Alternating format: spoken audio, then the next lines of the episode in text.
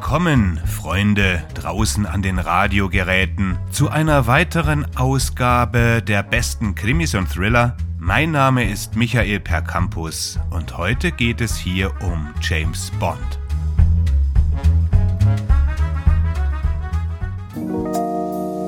Ian Flemings James Bond ist eine der bekanntesten und erfolgreichsten Ikonen der modernen Populärkultur.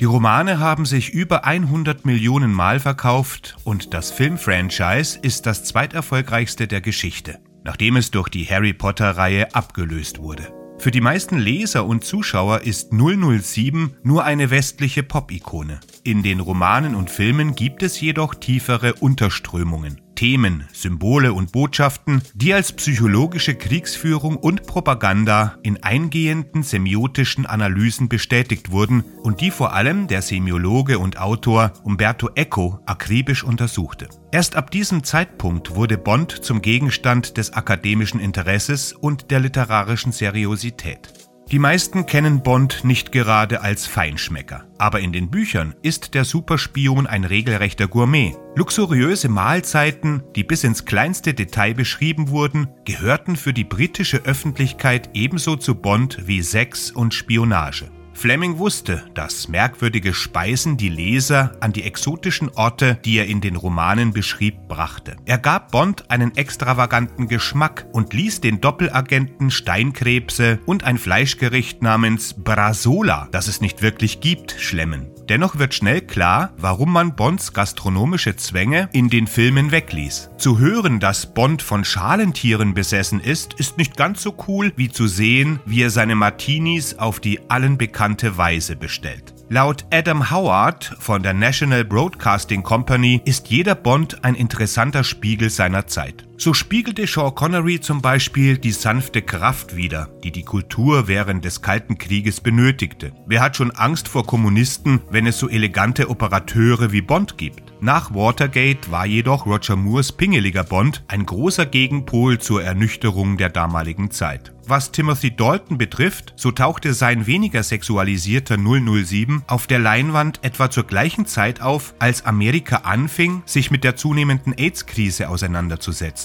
Und mit seinem Schwerpunkt auf Gadgets und extravaganten Stunts repräsentierte Pierce Brosnan den Tech-Boom der 90er Jahre. Heutzutage hat Daniel Craig uns eine Post-9-11-Version gegeben.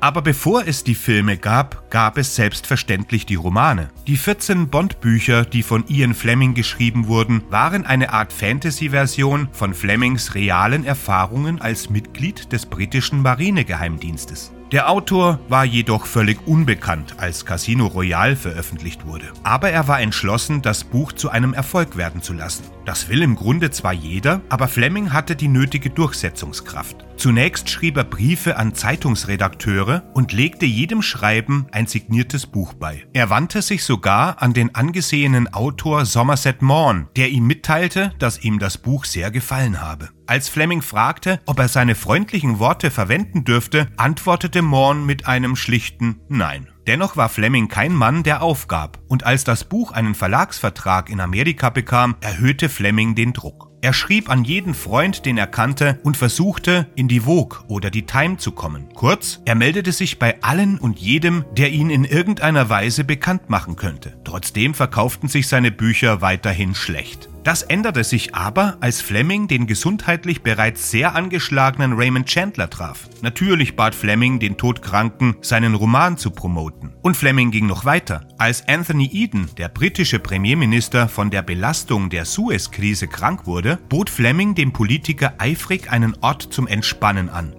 ein abgelegenes Haus in Jamaika, das ihm gehörte und das Fleming Golden Eye nannte. Der Ort verfügte jedoch weder über ein Telefon, heißes Wasser oder ein Badezimmer. Schlimmer noch, es liefen Ratten auf dem Dach herum. Es war nicht gerade ein großartiger Ort für einen kranken Mann, aber Fleming war begeistert von dem Besuch, in der Hoffnung, dass Edens Aufenthalt in Golden Eye seinen amerikanischen Umsatz steigern würde. Und ob er es glaubt oder nicht, das verrückte PR-Wagnis funktionierte und Fleming wurde in der Öffentlichkeit wahrgenommen.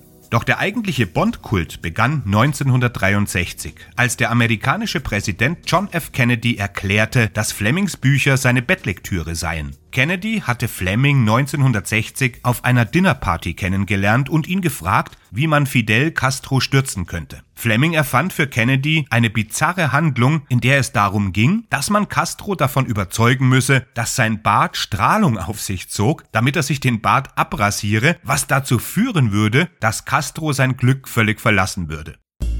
Das war's für heute. Wenn ihr die Artikel für diesen Podcast nachlesen wollt, dann besucht die Seite veranda.michaelpercampus.net. Dort gibt es noch weitere Podcasts und noch weitere Artikel zu diesem und zu anderen Themen. Ich wünsche euch bis zum nächsten Mal eine gute Zeit. Gehabt euch wohl.